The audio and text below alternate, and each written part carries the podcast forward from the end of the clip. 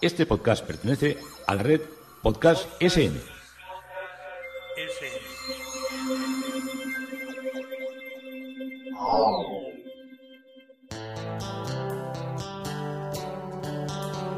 Historia con sentido.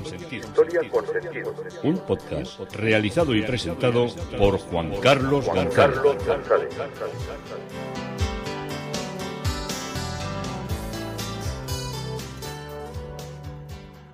Un saludo a cuantas personas se acercan a través de las redes sociales,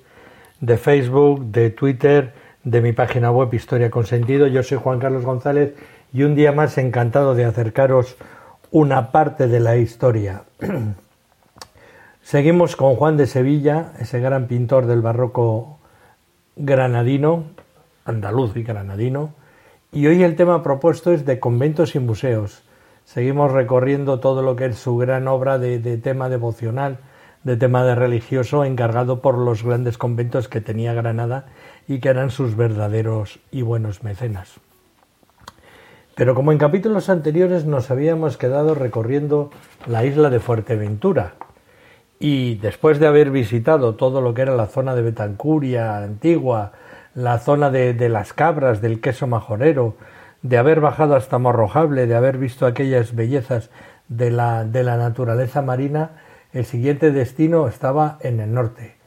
El destino era ir a ver eh, el cotillo, porque ahí habíamos quedado con una con unas personas que nos iban a recibir y con Corralejo para ver sobre todo el parque natural de Corralejo que son las, las grandes dunas.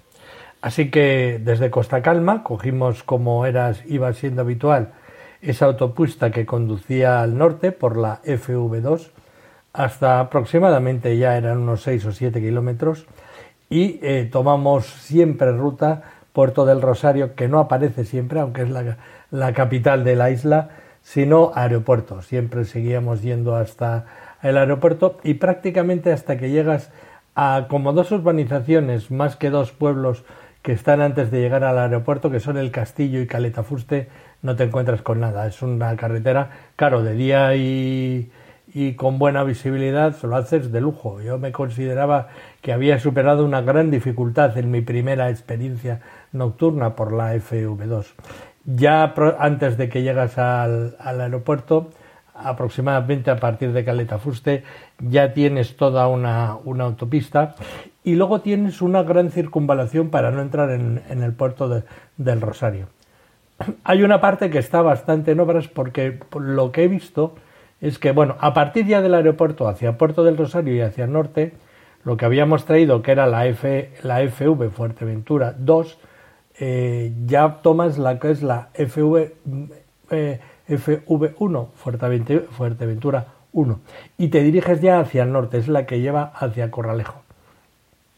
Esa, esa autopista, que serán unos, no sé si llegarán a 40, 50 kilómetros, en todo lo que es la circunvalación del puerto del Rosario, la tienen muy bien terminada. Luego hay, uno, hay algunos tramos que están sin, sin terminar hasta un punto que se llama Parque del Holandés, que más o menos se ve que están haciendo, pero están trabajando, están trabajando con mucha fuerza, porque lo que se ve claro que el, eh, lo que quieren, probablemente por la proximidad y también porque por ahí entra mucha gente, es potenciar esta autopista de Puerto del Rosario a Corralejo, al, al norte, de, al norte de, la isla, puesto que allí hay otro ferry que va a Lanzarote y también entra mucha gente por Lanzarote y también deben entrar muchos productos desde, desde Lanzarote que debe tener ya pues más mercados o bueno lo que sea. Tampoco yo puedo extenderme mucho.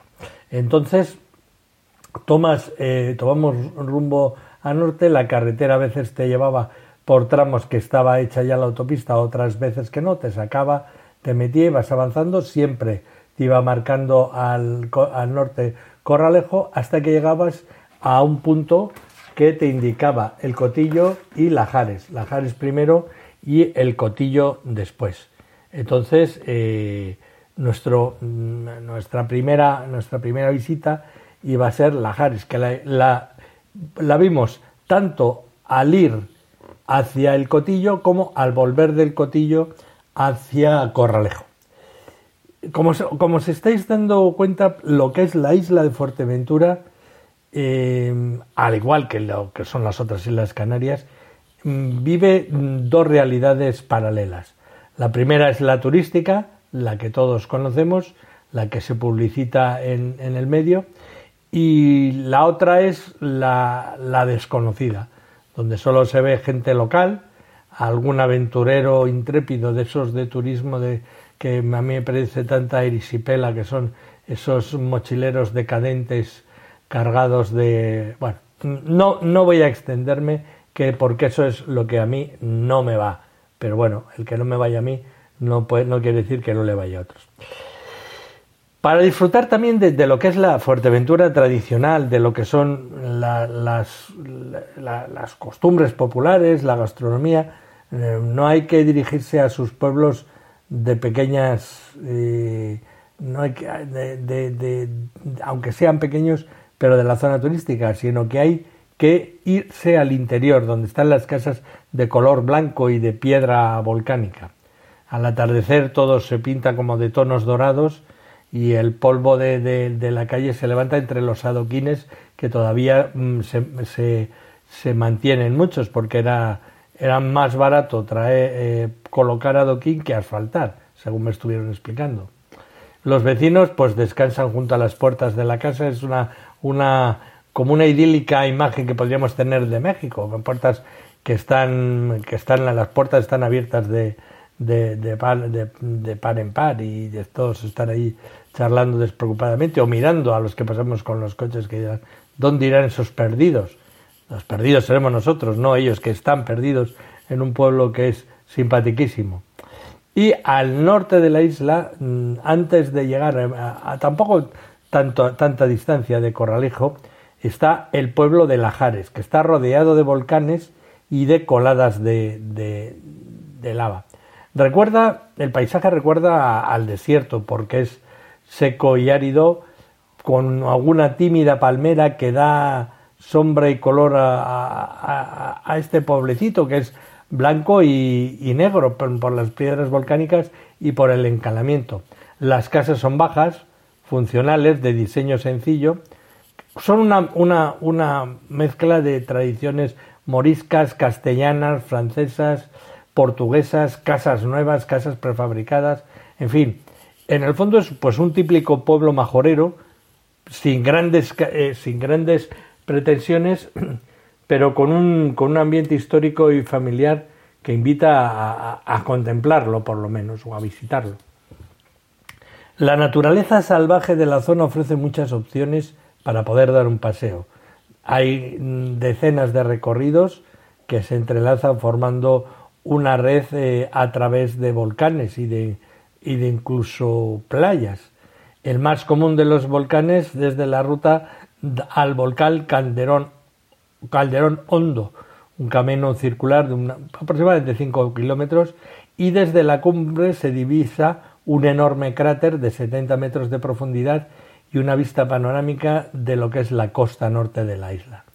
Siempre estamos viendo, desde todo ese punto estamos viendo Lanzarote, que está al otro lado de un estrecho canal marino. Y desde Lajares también puede hacerse a pie, con una dificultad ya un poco mayor, la ruta de los cráteres de unos 10 kilómetros hasta llegar a, Corralejo si miramos hacia el norte por su parte izquierda. Se puede buscar también desde esa altura en la lejanía, en la parte derecha mirando al norte, todo lo que son las dunas, la isla de los lobos y se puede ver perfectamente, como os digo, la isla de Lanzarote. Otra excursión también que se puede, se puede hacer es acercarse a la playa de a la playa de Majanicho, que es una playa que está perdida justo enfrente de lo que son esta zona de volcanes que prácticamente solo se puede llegar solo se puede llegar, a eh, solo se puede llegar por una por una pista y yo no me he acercado pero vi que estaba que estaban puestos que estaban puestos los los letreros que indicaban a, a esa playa también hay molinos molinos eh, aunque ya no se utilizan ya forman parte esos molinos de, de lo que es el paisaje natural y se puede distinguir dos tipos diferentes, el molino y la molina.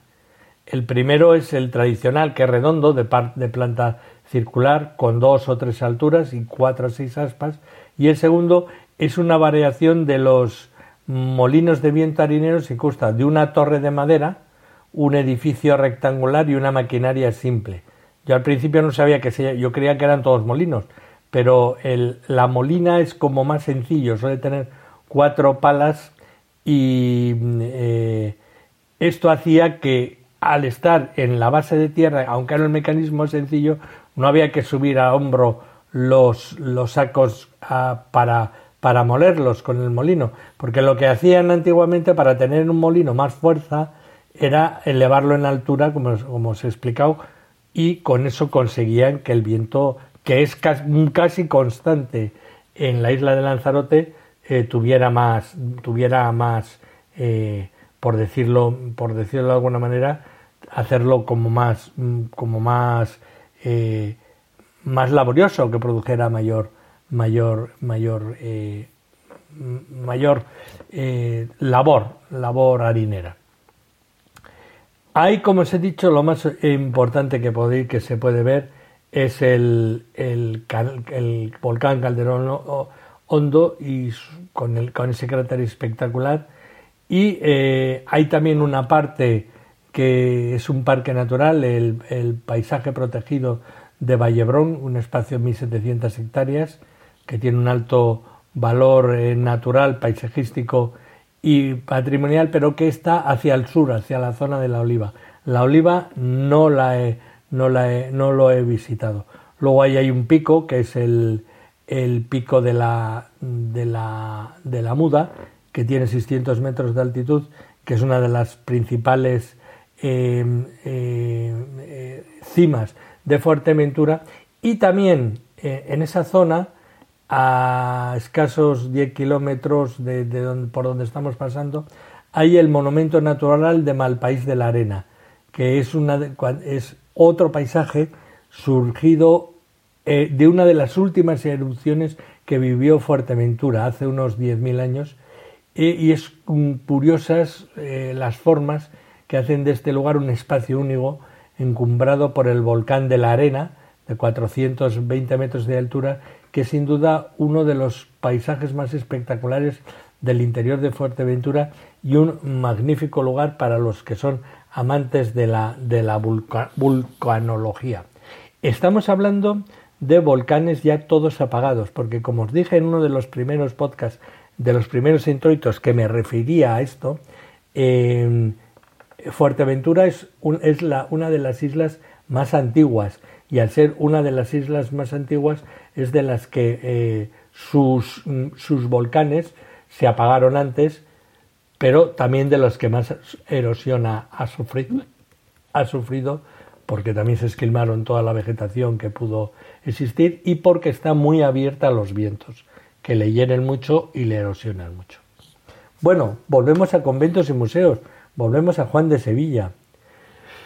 Nos bueno, nos quedamos en una obra que era un, pasaje de la vida de José que representa eh, el momento en que los criados de José, por orden de este, introducen una copa en los costales de su hermano menor Benjamín, os acordáis de toda la, historia bíblica, mientras José supervisa los trabajos de descarga del trigo en Egipto. De esta manera su hermano menor fue detenido, ocasión que José aprovechó para darse a conocer a, sus hermanos. Lo más probable es que Sevilla utilizara una estampa holandesa que reprodujera la escena, ya que se trata de un tema bastante inusual en lo que era la pintura eh, barroca granadina de esta época y de épocas anteriores. La pintura, aunque está bastante oscurecida, muestra un grupo central en el que se encuentra José, integrado también por tres personajes, uno de ellos vuelto de, uno de ellos pues vuelto de, de, espaldas. A la derecha los criados de los criados de José introducen eh, algo en, en, en, los costales de Benjamín, observado por dos personajes a ambos lados y detrás de ellos una una arboleda. Justamente al lado dos personajes cargan el trigo en un animal que está de espaldas y detrás hay una arquitectura clásica con una especie como, como de cúpula y decoración escultórica. Otra de las obras es San Pascual Bailón, es una representación de medio cuerpo de este santo y el santo aparece de pie en posición frontal, vuelto a la izquierda, donde sobre una mesa están colocados un flagelo, un tintero y una calavera sobre un libro, un crucifijo y un manuscrito, haciendo referencia a su vida dedicada a la meditación y a la penitencia. Viste hábito franciscano y tiene la mano derecha sobre el pecho mientras contempla la custodia suspendida eh, en el aire por unas cabecitas de, angelitos y en relación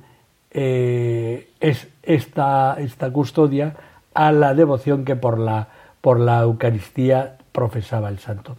Procede del convento de San Antón de, de Granada, de los franciscanos. En Santa Teresa de Jesús es otra obra,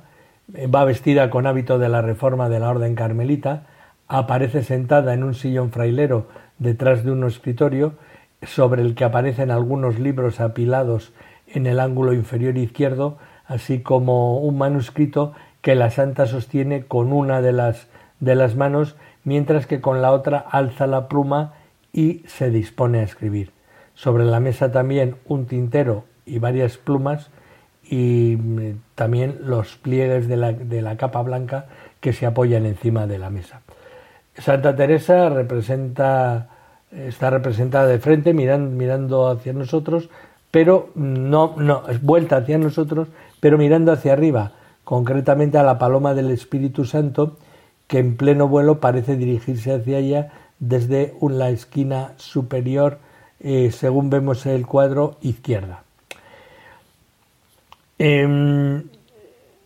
cabe destacar el acusado contraste entre lo que son las zonas claras y las más válidas como son el hábito, la mesa y el fondo neutro, así como también evidentes eh, errores, por ejemplo, en el respaldo de, del sillón de, de, la Santa. Otra obra es Otra Inmaculada, que es de tipo iconográfico de la Escuela Granadina, fijado por Alonso Cano, y que consiste en un tipo femenino de una, de una, de una Virgen casi niña, con el cabello suelto, cayendo sobre los hombros, la mirada baja y la cabeza inclinada hacia el lado contrario al que se orientan las manos unidas sobre el pecho. El manto, como es habitual, es de color azul y la túnica es blanca. Precisamente la forma del manto es lo que mayor personalidad confiere a este tipo de representaciones, ya que se abre en la zona central y se estrecha en el, en el cuello y hacia los pies va tomando forma que se denomina de uso o de jarra tan prototípica de la obra de, Alonso Cano. A los pies de la Virgen, mm, cabezas de angelillos y la luna, la media luna, esa luna de cuernos, y a ambos lados de la Virgen, en la zona baja, ángeles niños que revolotean alrededor de la Virgen llevando algunos atributos de lo que es la letanía lauretana. Sirve de fondo un rompimiento de nubes sin paisaje a los pies iluminado detrás de la Virgen, creando un halo de luz en torno a ella que se va diluyendo del centro hacia afuera y sobre la cabeza de la Virgen haces de luz con doce estrellas. Esta representación, como os digo, es la, la típica, la típica eh, representación de Alonso Cano. Nos dirigimos hacia el Museo de Jaén, por eso he dicho de conventos y de museos, Muchas de estas obras anteriores, como os he dicho, también estaban en el Museo de, Bellas Artes de Granada, situado en el Palacio de Carlos V de la Alhambra. Y el, siguiente museo que tiene obra de, obra de Juan de Sevilla es El Milagro de los Pétalos eh, de Rosas de Diego de Alcalá. Siendo cocinero de un convento, repartía pan entre los pobres contra las órdenes de sus superiores eh, sacándolo oculto en su hábito y cuando el hermano portero intentó sorprenderle, encontró rosas en lugar de panes. Se dedicó a lo que eran las labores manuales y a recoger leña y con lo que ganaba ayudaba a muchos pobres y como el que da más más recibe, la gente empezó a llevarle abundantes limosnas para que las repartiera entre los necesitados. Eh, pero sucedió que leyó la vida de San Francisco de Asís y se entusiasmó grandemente por el modo de vivir tan humilde de este santo y además estaba preocupado porque su demasiada popularidad en la tierra le quitaba oportunidad para vivir que él era en lo que él quería en soledad y en recogimiento. Y así fue que pidió ser recibido eh, como religioso eh, franciscano y fue recibido y Diego, que había hecho muy pocos estudios, pero era muy iluminado por, sus fervores, eh, dicen que cuando, cuando había temas espirituales muy difíciles le preguntaban y daba unas respuestas que dejaba admirados a todos. Otra obra del Museo de Bellas Artes es una margen de Cristo, es un Cristo. Estos ya forman parte de, una, de un evangeliario que se colocaban en las sacristías de importantes templos conventuales, de importantes iglesias y muchas veces de colegiatas y, catedrales. Es una figura de más de medio cuerpo, presenta la bola del mundo en la mano izquierda mientras bendice con la derecha y debía ocupar la primera posición de una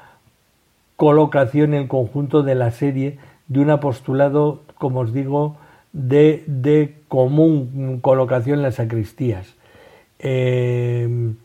puede ser que esté inspirada en gran parte en grabados de, Rubens hechos por Ixulber y procede del convento de San Pablo eh, el Real de Córdoba.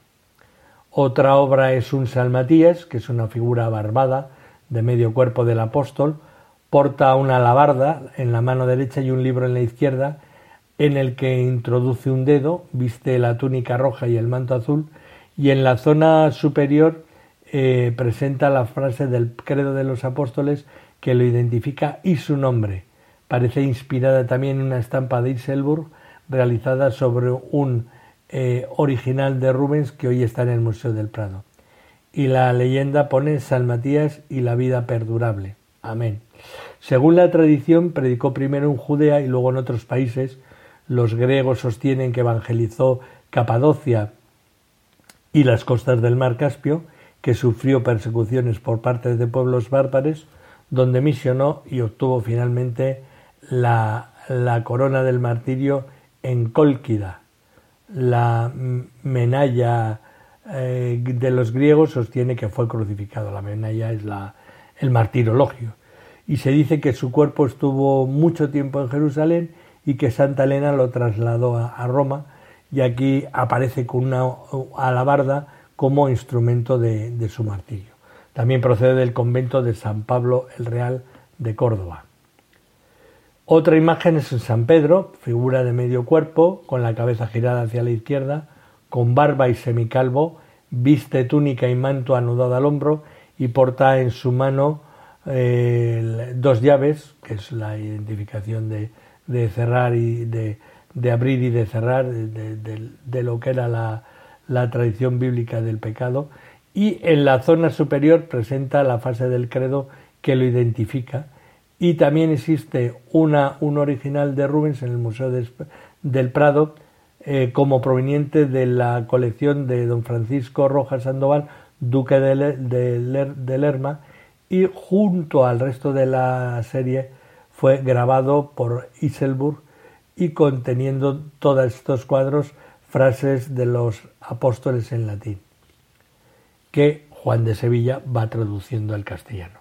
Siguiente cuadro es San Andrés, también es una figura de medio cuerpo con un gran nimbo alrededor de su cabeza que dirige al cielo y por detrás se presenta la cruz de su martillo, la cruz en aspa, de la que solo se puede ver la, la mitad, la mitad superior viste túnica y manto rojizo, eh, recogiéndose este con una mano izquierda, mientras con la mano derecha, con la palma extendida sobre su pecho, y en el lado superior, en, el centro, creo en Jesucristo. También procede del convento, la frase creo en Jesucristo, procede del convento de San Pablo el Real de Córdoba. Otra imagen es San Bartolomé, otra figura de más de medio cuerpo, posición afrontada, túnica y manto y está representado con un cuchillo de amplia hoja en su mano derecha y en posición diagonal ligeramente inclinada y un libro abierto en la izquierda y en la zona superior un fragmento del credo de los apóstoles y el nombre identificativo de, del apóstol que dice San Bartolomé, creo en el Espíritu Santo y en la Santa Iglesia Católica. También procede del convento de San Pablo el Real de Córdoba. Siguiente cuadro, San Felipe, eh, una figura de apóstol de más de medio cuerpo o girado lateral, presenta cabellera negra y, escasa barba, viste túnica y manto anudado al hombro izquierdo, portando en su mano, en su mano derecha un libro en posición vertical que esconde por debajo del manto y en la zona superior aparece un fragmento del credo de los apóstoles donde indica San Felipe desde allí debería juzgar a vivos y muertos del mismo convento. San Juan Evangelista eh, con un ropaje verde de capa roja que cuelga sobre el hombro, sujeta en la mano izquierda el libro del Evangelio, busca con la mirada al cielo que le pana inspiración de su relación y en la mano derecha sujeta una pluma de ave de escribir en respuesta de, del Espíritu. Y le acompaña la frase del pueblo, eh, Juan padeció bajo el poder de Poncio Pilato, fue crucificado, muerto y sepultado. También del convento de San Pablo el Real. San Mateo es la figura que representa eh, de medio cuerpo, en la pluma en su mano derecha, el libro abierto en la izquierda, que apoya contra su cuerpo en posición horizontal y está retratado como semicalmo y con un gran limbo que circula en su cabeza. Pone en la parte superior San Mateo eh, en comunión, en la comunión de, los santos, también del convento de, San Pablo.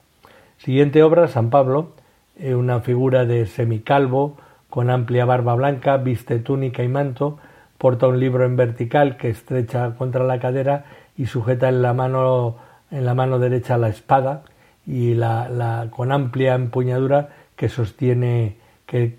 está agarrada como apoyada en ella. Parece inspirada también en la estampa de Iselburg, original de Rubens hoy en, el Prado. En cuanto a la espada, aquí eh, en nuestro país tuvimos una historia relacionada con una reliquia conocida como la espada de San Pablo o también llamada el cuchillo de Nerón. Y según la creencia, San Pablo, un, que había sido un ciudadano romano convertido al cristianismo, fue decapitado en tiempos de Nerón por abrazar la religión cristiana que, del que se proclamaba rey de los judíos, y su cabeza fue cortada y la espada que le cegó la vida se convirtió en un objeto de culto. Otra, otro cuadro de esta serie es San Simón, viste túnica y manto, lleva una, una cabellera larga peinada hacia atrás, porta un libro abierto entre sus manos que parece estar leyendo y una sierra en la zona izquierda sobre la que apoya el antebrazo el antebrazo derecho, en la zona que es un instrumento de su martirio. San Simón, el perdón de los pecados, la resurrección de la cuarta.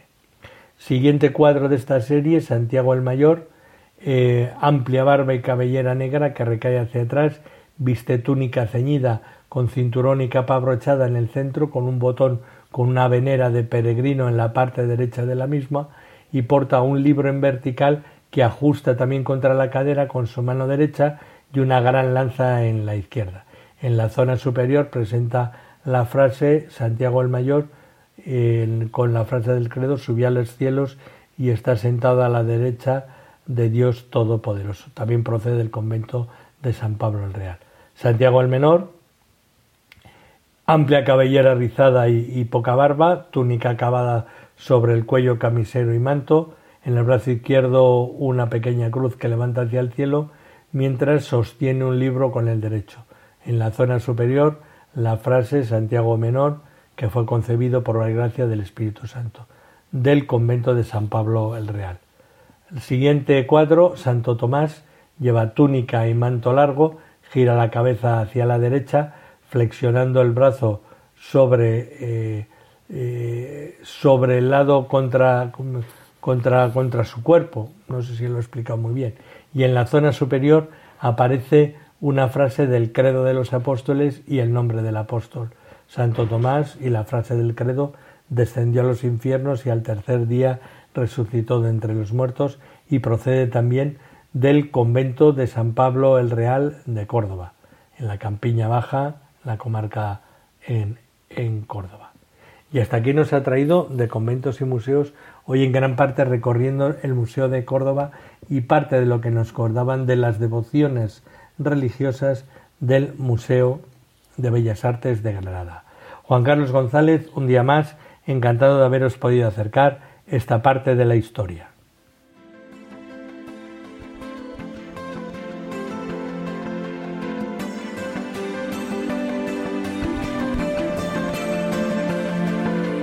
Hasta aquí un episodio más de Historia con Sentido.